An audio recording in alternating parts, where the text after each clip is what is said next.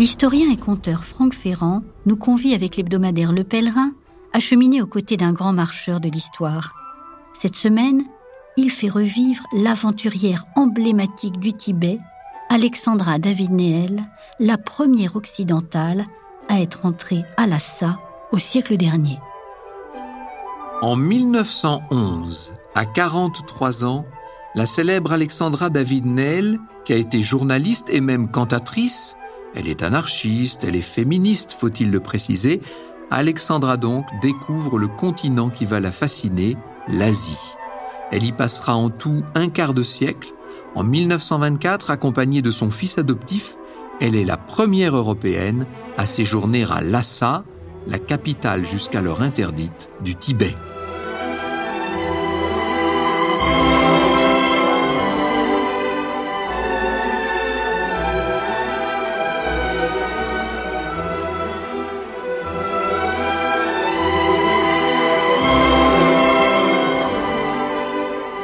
12 mai 1925, à la gare Saint-Lazare à Paris, un train en provenance du Havre entre au milieu des volutes de vapeur.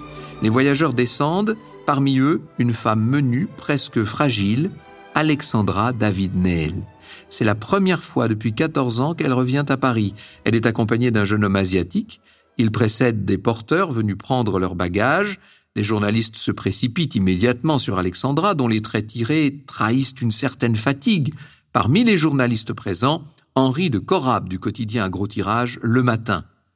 Un renseignement, monsieur. Que valent ces nouveaux petits billets qui n'existaient pas lorsque je suis parti? Et ces jetons? lance Alexandra souriante au journaliste. C'est vrai, rétorque Henri de Corab. Vous devez avoir l'impression d'avoir dormi pendant quinze ans d'un sommeil léthargique, certes, j'ai vécu des années sans recevoir ni journaux ni lettres de France, mais vous avouerai-je qu'après ces années de solitude, le réveil n'a rien de charmant. Sans doute, il faudrait un gros volume pour raconter votre extraordinaire existence. Les journalistes la prennent en photo, elle accorde des interviews, elle est à la une des quotidiens et des magazines. Alexandra devient une célébrité. Quelques mois plus tard, elle publiera Voyage d'une Parisienne à Lhasa, L'ouvrage devient un best-seller traduit en plusieurs langues et Alexandra Davidnel donne également des conférences dans lesquelles elle raconte sa longue marche semée d'embûches et qui l'a conduit le 28 juillet 1924 à entrer à Lhasa, la capitale du Tibet, proscrite jusqu'alors aux étrangers.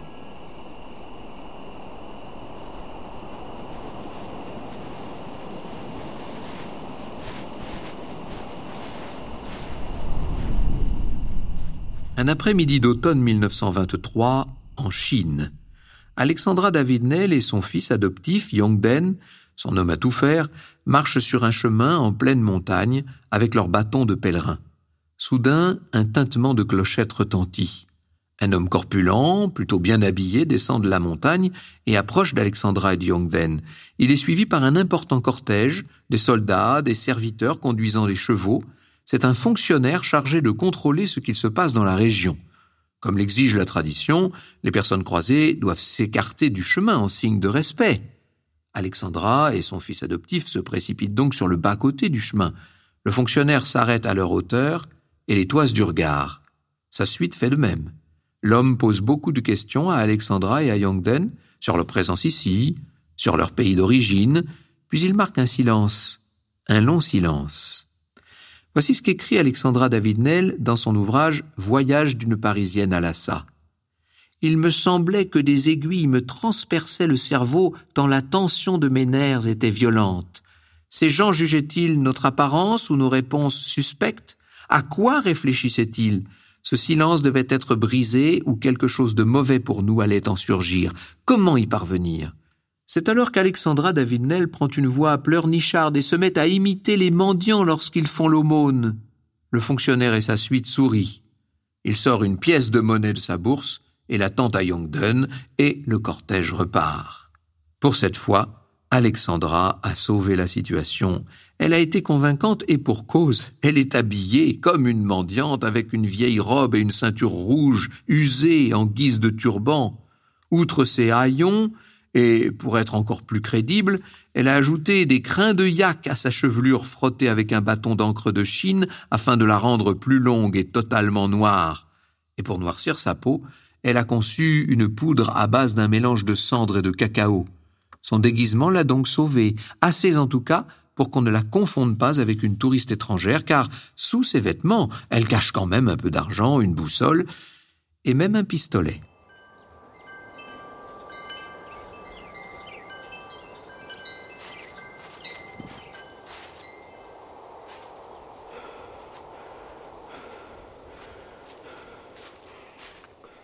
Alexandra Davidnel a alors 55 ans. Née près de Paris en 1868, elle est dans sa jeunesse une journaliste anarchiste, féministe et même franc-maçonne. C'est à l'âge de 21 ans qu'elle devient orientaliste et se convertit au bouddhisme. Elle se rend souvent au musée Guimet à Paris, musée inauguré en 1889. Elle est devenue chanteuse, une cantatrice, première chanteuse à l'opéra de Hanoï en Indochine. Elle a épousé Philippe Neil, ingénieur en chef des chemins de fer tunisiens, mais elle désire garder son indépendance et ne veut surtout pas avoir d'enfants. En 1911, à 43 ans, elle part seule pour un voyage en Inde, chargée d'une mission par le ministère de l'Instruction publique. Elle doit étudier des textes philosophiques bouddhistes. Elle dit alors à son mari qu'elle reviendra dans quelque temps, dans quelques mois. En fait, à l'automne 1923, cela fait douze ans qu'elle n'est pas rentrée en France. Alexandra vit plus de deux ans dans une caverne à près de 4000 mètres d'altitude. Elle visite toute l'Inde et le Japon et la Corée et la Chine, la Mongolie, la Birmanie. Elle apprend la langue tibétaine, c'est dans un monastère bouddhiste qu'elle a rencontré celui qui va devenir son fils adoptif, Yongden. Alors revenons à notre longue marche, marche de plus en plus difficile. Alexandra doit parcourir avec Yongden des chaînes entières de montagnes avec des pentes très raides, des lacets interminables. Les sommets sont parfois difficiles à franchir. Lorsqu'on traverse une forêt, il arrive qu'Alexandra s'écorche aux épines des taillis. Un chemin est carrément impraticable à la suite d'un éboulement. Une autre fois, c'est un ouragan qui se lève. Certaines situations sont carrément périlleuses. Par exemple, elle doit traverser une rivière suspendue à un câble. Or, la corde se rompt et pendant plusieurs minutes, la voilà suspendue au milieu des deux rives à 60 mètres au-dessus de la rivière. Alexandra et son guide ont faim, ont soif. Leur seul repas se limite le plus souvent à des rations de thé au beurre de yak. En plus, leurs bagages sont lourds. Sur son dos, Alexandra porte une tente, ses piquets, des cordes, un grand morceau de cuir non tanné pour ressemeler les bottes, un carré de grosse toile pour s'allonger et un sabre court. Elle a même une marmite, un soufflet pourvu d'un long tuyau pour allumer le feu qu'on essaie de faire le soir et puis bien sûr de la nourriture. Voyager au Tibet oblige à une véritable gymnastique des muscles et des poumons, écrit-elle. Dans le cours d'une même journée, montant et descendant de vallées en cime et de cime en vallée, on passe par des attitudes très différentes. Cet exercice peut être excellent pour la santé, ne laisse pas que de fatiguer le piéton, surtout comme c'était notre cas lorsqu'il est lourdement chargé mais devant les paysages magnifiques qui se déploient sous ses yeux, Alexandra en vient parfois à oublier la fatigue.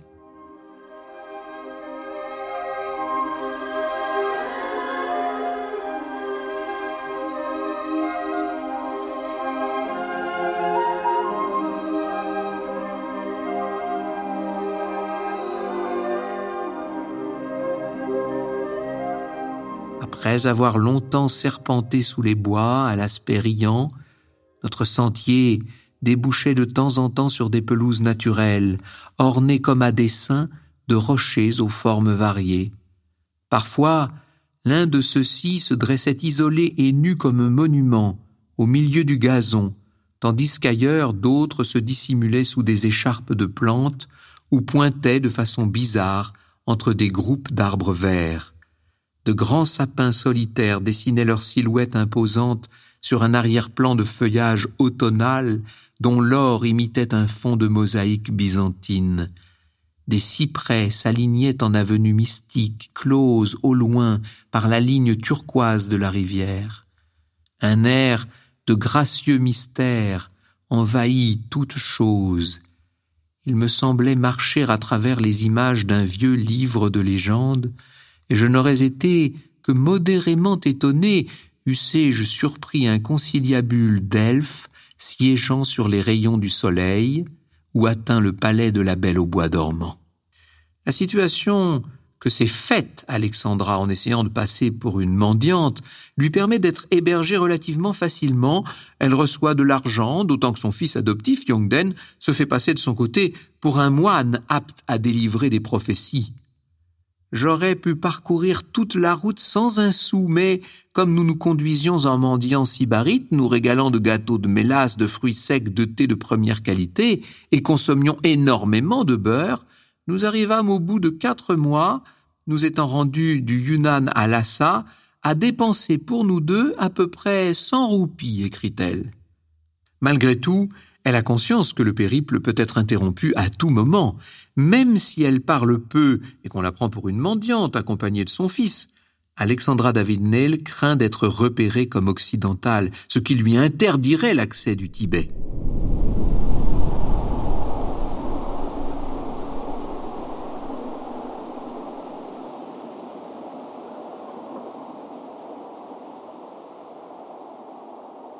Avec Yongden, elle voyage le plus souvent de nuit, et lorsqu'ils marchent le jour, ils se jettent dans les fourrés sitôt qu'ils aperçoivent des personnes suspectes. Certaines situations peuvent même devenir comiques. Par exemple, elle est obligée un jour d'avaler rapidement un mélange de lait et de farine, car la poudre à base de cendres et de cacao qui recouvre ses mains pour les noircir a déteint dans la mixture, et ça, ça pourrait la faire repérer. La méfiance d'Alexandra est fondée. Certes, à deux reprises, elle a pu entrer au Tibet. Elle a même pu rencontrer le Dalai Lama en 1912. Le Dalai Lama en exil dans l'Himalaya. Mais jamais elle n'a pu aller jusqu'à Lhasa, la capitale. À chaque fois, elle a été refoulée, expulsée par les autorités britanniques qui se sont installées au Tibet après l'expulsion des Chinois. Alexandra et Yangden pensaient avoir fait le plus dur. En fait, le pire est encore devant eux. Au cours du mois de décembre 1923, la marche est encore plus difficile dans les montagnes enneigées, dont certaines dépassent les 7000 mètres. On va jusqu'à marcher 19 heures d'affilée dans un froid glacial, sans s'arrêter, sans boire, sans manger. Les bouses de yak nécessaires à faire du feu sont si humides qu'Alexandra David-Nel trouve un autre moyen de se réchauffer. Elle met en pratique une technique bouddhiste, le tumo, une pratique qui permet de mobiliser son énergie interne pour augmenter la chaleur corporelle. Le paysage nocturne s'illumina alors de façon étrange, écrit-elle. Une lumière diffuse, pâle et morne, parut sourdre du sol tout blanc et s'échapper des arbres chargés de neige. Transformée par cette fantasmagorie, la forêt prit l'aspect insolite d'une sorte de royaume des ombres. Blanc de la tête aux pieds, nous continuions en boitant notre marche taciturne parmi ce décor singulier, pareils à des fantômes se rendant à l'appel d'un sorcier tibétain ou à deux minables serviteurs de quelque Père Noël indigent. Leur seul repas, c'est de la neige fondue, chauffée. Ils ont si faim maintenant qu'il leur arrive de manger des morceaux de cuir de leurs bottes.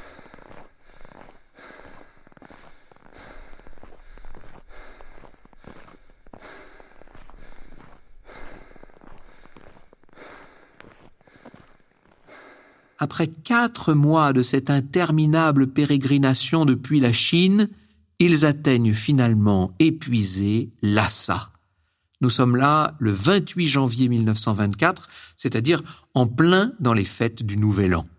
En tant que pèlerine mendiante, Alexandra David-Nel n'a aucun mal à être hébergée. De là où elle réside, elle voit le Potala, le palais forteresse des Dalai Lama, un gigantesque édifice rouge avec des toits dorés qui se dresse sur le sommet d'une petite montagne.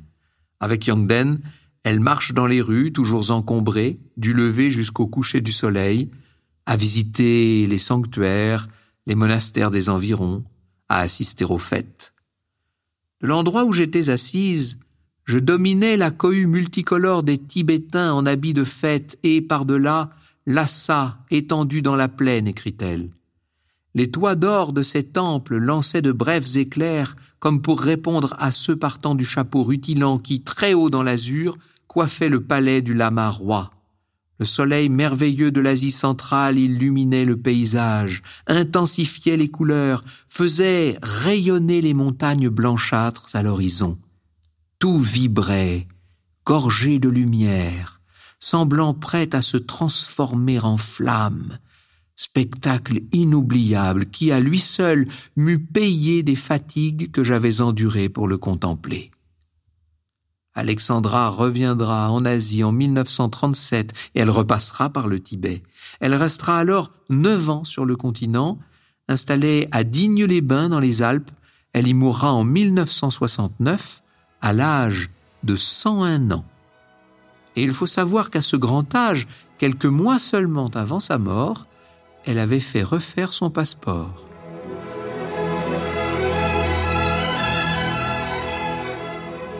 Contrairement à nous, qui grâce à des applications numériques pouvons compter chaque jour le nombre de nos pas, Alexandra David-Nell ne mesurait pas ses marches. Elle était pèlerine dans l'âme, comme tous les personnages de cette série que nous retrouverons sur d'autres chemins.